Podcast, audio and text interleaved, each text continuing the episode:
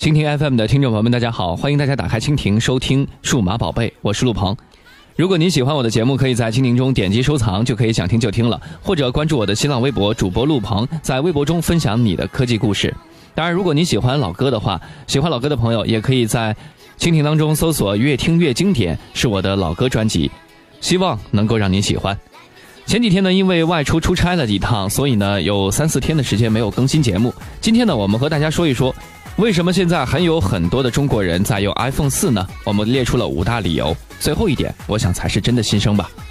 随着 iPhone SE 的发布，意味着苹果接下来很有可能都是一年更新出两代手机。在手机更新换代这么频繁的同时，还有很多人在坚持使用 iPhone 四或者 iPhone 四 S。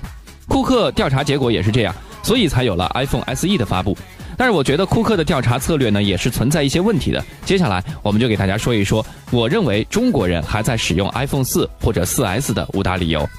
第一呢，中国是一个有情怀的国家，很多人并不是喜新厌旧，旧手机用久了会有感情，而换部新的 iPhone 还得再下载软件、更新新的系统，很多人会觉得特别麻烦。第二。相比现在的大屏手机，有些人可能更喜欢 iPhone 四和四 S 的尺寸，因为完全能够单手操作，放在口袋里也特别方便。第三，iPhone 的功能虽然多，但是对于那些只用来打电话、发短信以及微信聊天的大龄用户来说，iPhone 四或者四 S 的 iOS 七系统完全是够用的，而且非常好用。第四。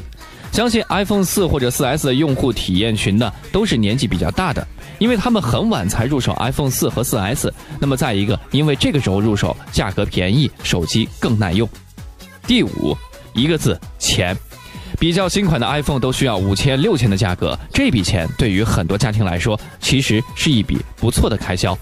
现在 iPhone SE 也是准备发售了，我不知道上次听我节目的朋友有没有人会入手这样一台 SE 呢？如果有的话，也希望你在微博当中艾特我，分享一下你的使用体验吧。